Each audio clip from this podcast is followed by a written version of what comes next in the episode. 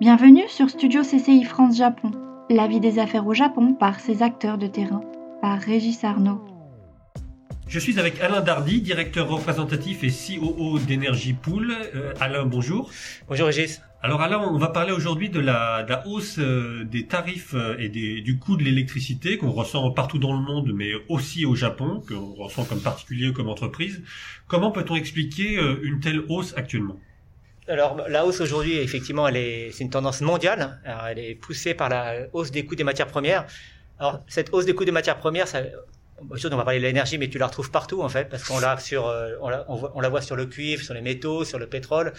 Il y a une reprise assez euh, claire de l'économie, et en même temps, euh, il, y a, il y a un manque de de fourniture en, en matières premières et en, en, énergie fossile. Donc effectivement, quand, quand l'offre ne n'augmente pas à la même vitesse que la demande, ben forcément, ça fait monter les prix. Je, je, je, simplifie. Et en particulier pour le Japon, qui est très dépendant du gaz, du euh, naturel liquéfié, qui, est le premier importateur mondial de gaz liquéfié d'ailleurs. Quand le gaz commence à monter, ça a un impact direct sur les prix. Donc ça, c'est pour, pour, vraiment simplifier ce qui se passe, c'est ce, ce qu'on a aujourd'hui. C'est pour ça que ça monte en Europe, en Chine, partout dans le monde, et que c'est un débat mondial en fait, le coût de l'énergie, parce que ça impacte tout le monde. Et donc ensuite, pourquoi on n'arrive pas à, amortir ça? Parce que normalement, en, théorie, tu pourrais amortir ça. C'est parce que comme on a par exemple le Japon qui euh, installe de plus en plus de renouvelables et cale de moins en moins, bah, pour de bonnes raisons, hein, de, moins en moins de charbon par exemple. S'ils ont plus de renouvelables, forcément le renouvelable, plus on en a, euh, on commence à découvrir dans l'opinion le, dans le, dans publique qu'en fait le, le, renouvelable ça apparaît euh, la panacée. Le renouvelable, c'est euh, bah, c'est magique, il n'y a pas de CO2 et tout, c'est le soleil, c'est le vent. Euh, l'humanité s'est réchauffée au soleil, elle avait des, elle avait des moulins à vent, des, des, bateaux à voile. On revient à cette euh, vie naturelle et environnementalement correcte. Ça, c'est génial. Mais ce que tu as aussi, c'est qu'en même temps, c'est qu'on commence à découvrir plus on en a, et là ça commence à impacter la, fourniture d'électricité, bah, quand il n'y a pas de soleil, par exemple la nuit, ou quand il y a des nuages, bah, il n'y a pas de solaire. Et quand il n'y a pas de vent, il y a les éoliennes, elles ne produisent pas d'électricité. Donc forcément, quand, on en a très peu sur le réseau, c'est pas gênant. Parce que d'autres moyens de production arrivent à, amortir. Mais plus on en a, plus ces variations peuvent impacter les, marchés. Et en particulier, ce qui est très pratique pour compenser ça, bah, c'est le gaz naturel qui peut les centrales de gaz peuvent euh, modifier leur euh, production d'électricité très rapidement et c'est un complément idéal en fait pour les renouvelables. Mais bien sûr, euh, maintenant qu'on a de plus en plus de renouvelables, on a besoin de plus en, on utilise de plus en plus de gaz pour compenser ça parce qu'il n'y a plus de charbon et puis au Japon il n'y a plus beaucoup nucléaire, mais ça on y reviendra. Et donc forcément, quand le gaz est plus cher, ça fait une sorte de double effet.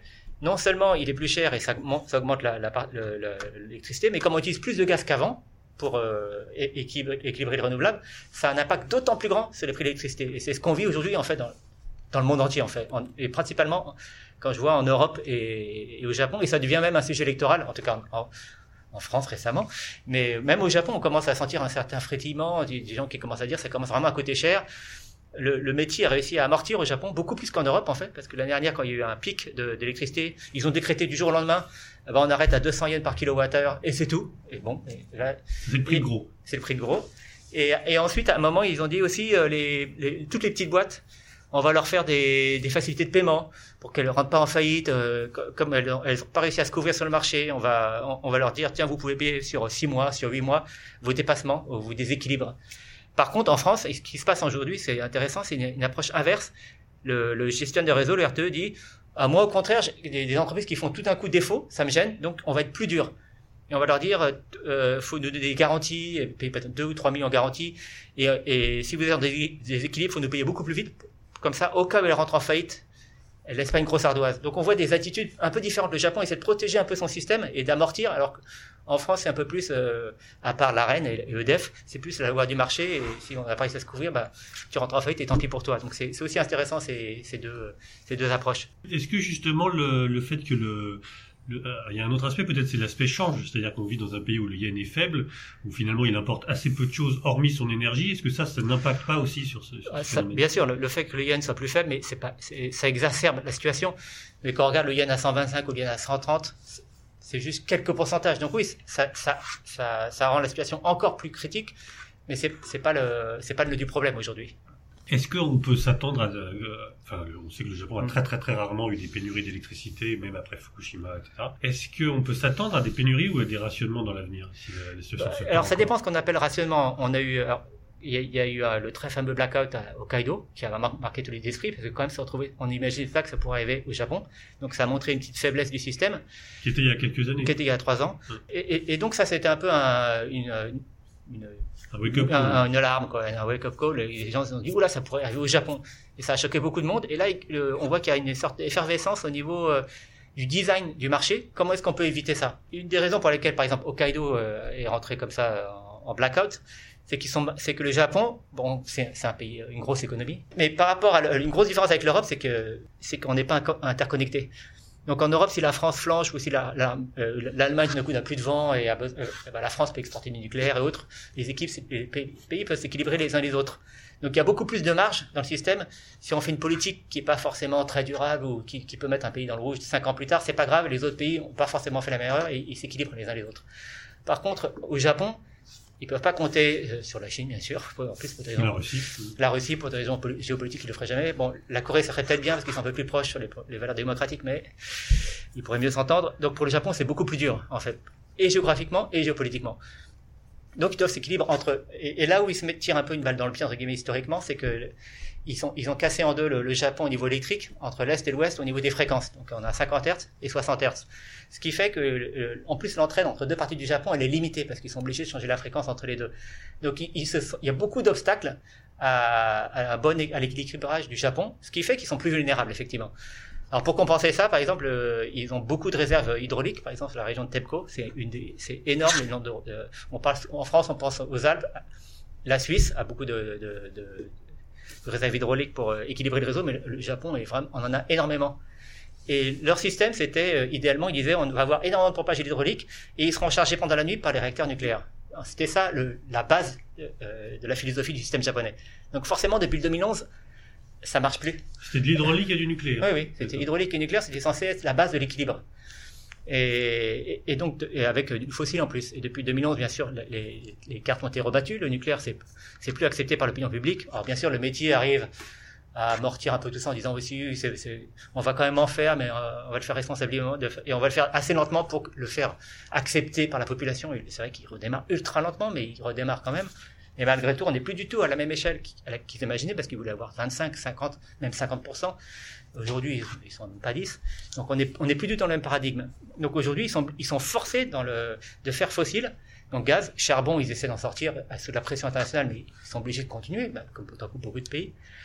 Euh, et, et, donc on est vraiment sur le fossile plus renouvelable. Et avec encore, heureusement, encore beaucoup d'hydraulique. Donc le, système japonais est vraiment très particulier et il a été obligé depuis 2011 de changer sa. Il a été pris à contre-pied par rapport à la, à la, à la, à la roadmap ou la stratégie long terme qu'ils avaient. Alors justement, cette stratégie est un peu décidée euh, toujours, enfin tous les trois ou quatre ans, il y a une remise en cause euh, du plan METI, etc. Euh, quels sont, quel impact euh, ont la, à la tension actuelle sur les débats à venir? Alors on voit apparemment que le mm. renouvelable n'est plus, n'était déjà pas beaucoup en endurance de santé, mais là, l'est encore moins. Euh, D'après toi, qu'est-ce qui va, qu'est-ce qui va changer dans les orientations politiques à venir? Je dirais pas qu'il l'est moins, mais ils se rendent compte que beaucoup plus que dans d'autres pays, parce qu'encore une fois, ils sont obligés d'être autonomes qu'ils ont besoin de beaucoup d'efforts autour. Et ce qu'ils ont essayé de faire, ils s'en rendaient compte en fait. Mais même s'ils le disaient pas forcément tout haut, ils savaient très bien qu'ils avaient besoin de compensation. C'est pour ça qu'ils étaient assez, ils étaient assez critiqués là-dessus, mais ils pensaient avoir aucun autre moyen, avoir beaucoup de charbon et beaucoup de, gaz à côté du renouvelable, parce que bah, Shogun, ça marche comme ça. Il faut bien l'équilibrer le renouvelable. Donc maintenant, on commence à dire ah non, le charbon c'est pas bien. Alors d'accord, ils sortent du charbon, ce qui est bien entre nous. Hein. Mais après, ils disent tiens, comment est-ce que je vais faire? Et ils regardent ce que font les autres pays.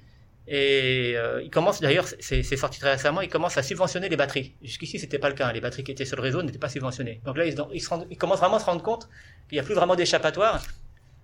Pour équilibrer le réseau, il faut des flexibilités, justement. Si le, si le renouvelable monte et descend et que c'est pas toujours prévisible, il faut quelque chose qui amortisse, donc il faut du stockage ou quelque chose qui permette de flexibiliser la demande. Donc le stockage, c'est les batteries, les, les barrages, on peut pas en faire beaucoup plus, donc ils sont sur les, batteries et vont commencer à les, subventionner, ce qui va coûter de l'argent entre nous. Hein. Donc le prix de l'électricité est pas prêt, de baisser. Et c'est ce que certains appellent la, la greenflation. C'est-à-dire forcément, on va être plus durable. Ben, ça va peut-être un peu baisser le, pouvoir d'achat des gens, mais c'est comme ça qu'on va peut-être être plus durable et, qu'on va pouvoir passer une meilleure planète à, nos descendants. Et donc effectivement, l'électricité est pas prête de redescendre en, en tendance euh, longue, parce que les batteries, quoi qu'on en dise, même si Tesla a fait beaucoup baisser les, prix avec en, poussant vers la, production de masse. Il n'y a pas de Tesla, mais c'est quand même un symbole. Ça reste encore très cher. Et c'est pas la force. Bien sûr c'est plus cher que juste brûler du charbon et produire de l'électricité, mais au moins ça menace pas l'avenir de notre planète, ainsi soit-il. Mais donc il y a une tendance assez long terme là-dessus sur le fait que ça va coûter plus cher et, et donc il faut accepter et c'est tout le, jeu des politiques. On le voit avec euh, la France l'illustre très bien. Hein. Comment faire accepter le, plus politiquement le fait que l'électricité soit plus chère en fait, et le gaz aussi. Donc euh, on peut faire un tour de passe-passe comme en France avec euh, les tarifs régulés et dire bah, EDF tant pis pour toi.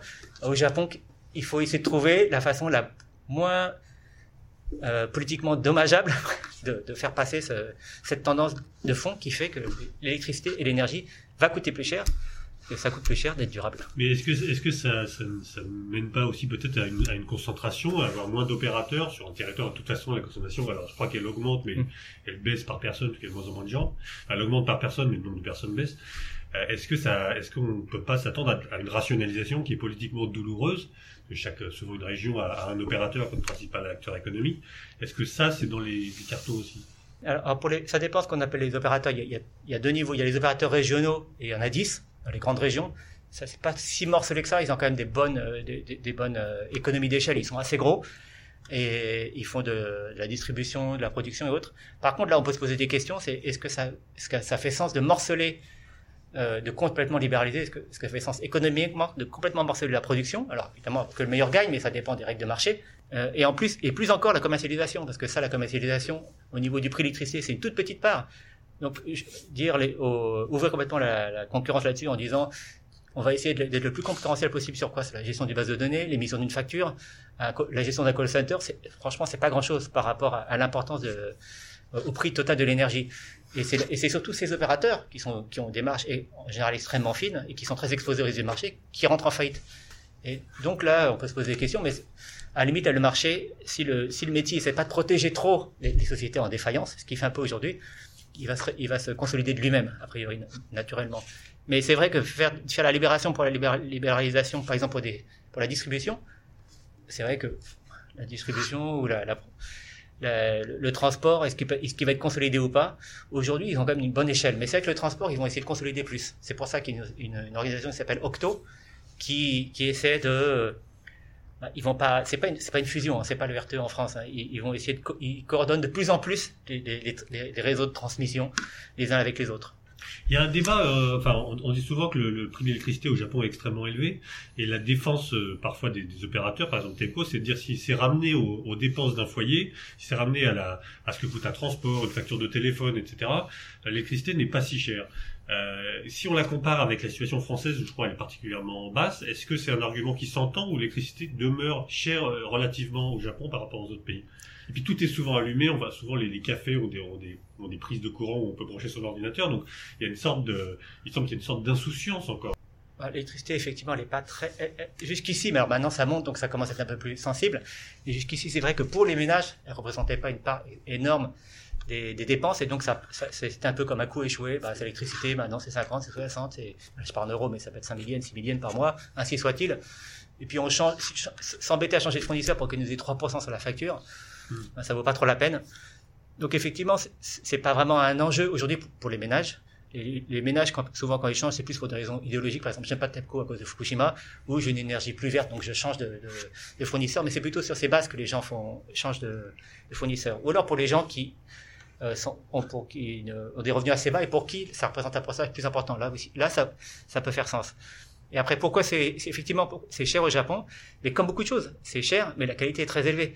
Honnêtement, le, les, les, variations de tension ou les coupures au Japon sont extrêmement rares et c'est par rapport à d'autres pays. Donc, vu de l'extérieur, même euh, un Français comme moi qui l'a depuis quelques années, on pourrait dire bah, c'est un peu à la japonaise, sur qualité et, et coût élevé. Et, et c'est comme ça. Et donc le, le rapport qualité-prix est pas mauvais. Après, on pourrait dire, bah, moi j'aimerais bien avoir un peu moins de qualité, comme, je sais pas, en France ou, en Europe, où elle est quand même très bonne, la qualité de, de fourniture, et payer un peu moins cher. Mais ça, c'est plutôt culturel, ça, je dirais. Est-ce que justement, alors sur le, nucléaire, le, disait que le, que redémarrage est, très lent. Est-ce que la situation actuelle conduit à, voir le, nucléaire avec des, yeux un peu plus euh, enfin, à, être un peu plus indulgent ou à, vouloir que cette industrie reparte, peut-être pas au niveau d'avant, mais que son, redressement s'accélère? Il y, a deux choses par rapport au nucléaire. Il il y a deux, deux, branches dans le grand public et dans l'opposition. Il, il, y a les irréductibles, de toute façon, qui étaient là depuis le début et qui, qui font un amalgame entre le nucléaire civil et militaire et qui disent comment est-ce qu'on peut avoir le nucléaire vous avez, On a vu Nagasaki, Hiroshima, euh, ça, ça, ça changera pas. Et c'est vrai qu'ils ont retrouvé un nouveau souffle et qu'ils ont eu pas mal, ils ont peut-être eu des. Cet amalgame, c'est un peu, comment dire, euh, répandu un, peu dans la, la population. Donc ça, c'est un peu idéologique. Donc honnêtement, c'est, ça, ça pas trop, la situation actuelle n'a aucun, apparemment d'influence. Par contre, il y a des gens qui disent, ouais, le nucléaire, ça, c'est quand même vu ce qui s'est passé. Est-ce qu'on peut faire confiance aux régulateurs, aux autorités? C'est un peu jouer avec le feu. Et, et on arrive à un des, euh, je sais pas comment dire en français, the lesser of two evils. Le, le moindre mal. Le moindre mal, oui, pardon. Voilà, autant pour moi. Je peux parler français. Donc, le moindre mal. Et c'est vrai que c'est, on, on dit, bon, bah, il y a charbon, il y a gaz qui fait du CO2, et il y a le nucléaire euh, c'est quoi le, plus mauvais ou le moins mauvais? Et, c'est vrai qu'on commence à voir ça dans les débats, et c'est un débat plus rationnel d'une certaine façon. Par rapport, euh, on peut dire, quelque chose qui aggrave le, changement climatique et qui, qui hypothèque un peu notre, notre avenir, ou alors quelque chose qui, qui risque de, de, raser une région, de, la, de plus la rendre habitable pendant 20 ans, c'est quoi le, le, plus, le, plus, mauvais? Donc, ça, Et quel, quel risque euh, j'accepte. C'est c'est un, un, débat. C'est un débat, euh, et qu'il faut avoir d'ailleurs de toute façon dans tous les pays euh, qui, ont du nucléaire. quel est la, que les gens en discutent et c'est vrai, ce sont des grands choix de société. Hein. Alors, on va peut-être terminer sur sur Energy Pool. Donc Energy Pool est Enfin, c'est peut-être toi qui en parlerais le mieux d'ailleurs, mais euh, Energy Pool a été sollicité, euh, je crois, plus rapidement que prévu à la suite des crises à Hokkaido, mhm, etc., que ce qui était, était envisagé. Qu'est-ce que Energy Pool fait et qu'est-ce que, qu'est-ce que en quelques années il a appris ou qu'est-ce qu'Energy Pool a appris du marché euh, japonais? Alors, Le marché japonais, effectivement, au début, euh, il faut, le marché a commencé en avril 2017 et au tout début, jusqu'en bah, jusqu'en janvier 2018, il s'est rien passé, il n'y avait pas, il y avait pas d'activation et certaines personnes allaient Donc Energy Pool, juste, c'est un, mécanisme qui permet d'attribuer, je crois, du courant de, de, clients qui l'utilisent moins à des clients qui en ont plus besoin et donc de baisser le... De, baisser la demande. Baisser la demande.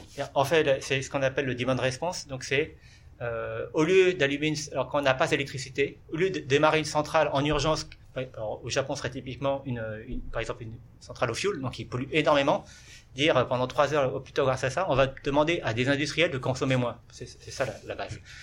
Et donc effectivement, donc je reviens en 2017, il n'y avait aucune activation et euh, le régulateur pensait pas en avoir besoin, le gestionnaire de réseau disait oui, bah, c'est bien de l'avoir, mais euh...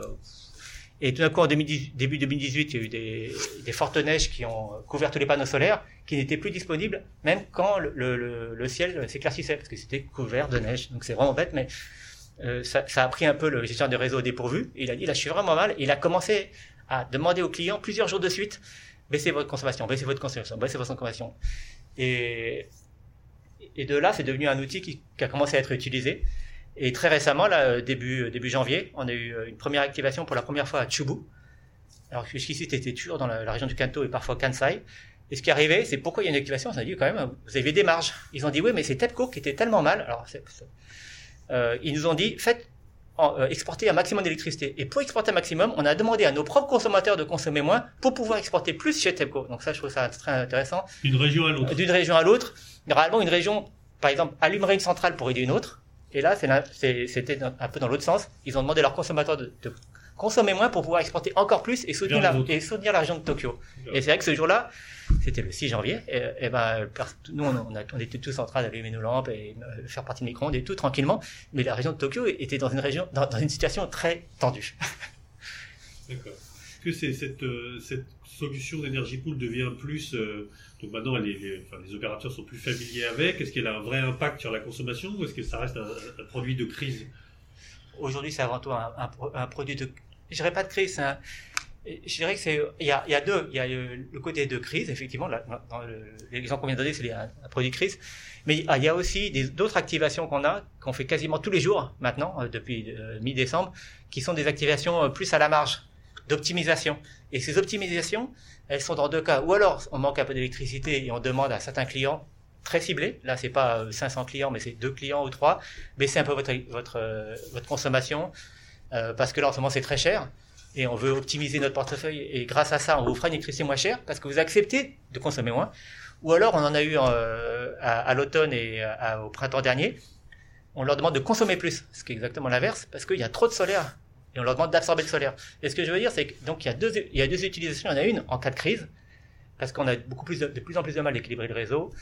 Et, mais il y a aussi euh, pour absorber plus de renouvelables, pour pour pour euh, être plus flexible, pour s'accorder avec le fait que les renouvelables sont intermittents et que leur euh, production peut bah, varier beaucoup. Et, et, donc ça, ça, on arrive au paradigme de un peu de, de fondamental qui fait qu'avant, on pouvait consommer comme on voulait, et les centrales euh, ou nucléaires, bah, mais, principalement fossiles, suivaient et s'adaptaient en temps réel à la consommation. On n'avait à penser à rien en tant que consommateur. Mais aujourd'hui, de plus en plus, euh, l'électricité est moins pilotable, et donc on demande de, de, plus en plus aux consommateurs de varier sa consommation. Donc ça peut être comme nos clients où on dit euh, de 15 à 17 heures, si tu consommes plus parce qu'il y a trop de solaire, on sera l'électricité moins chère.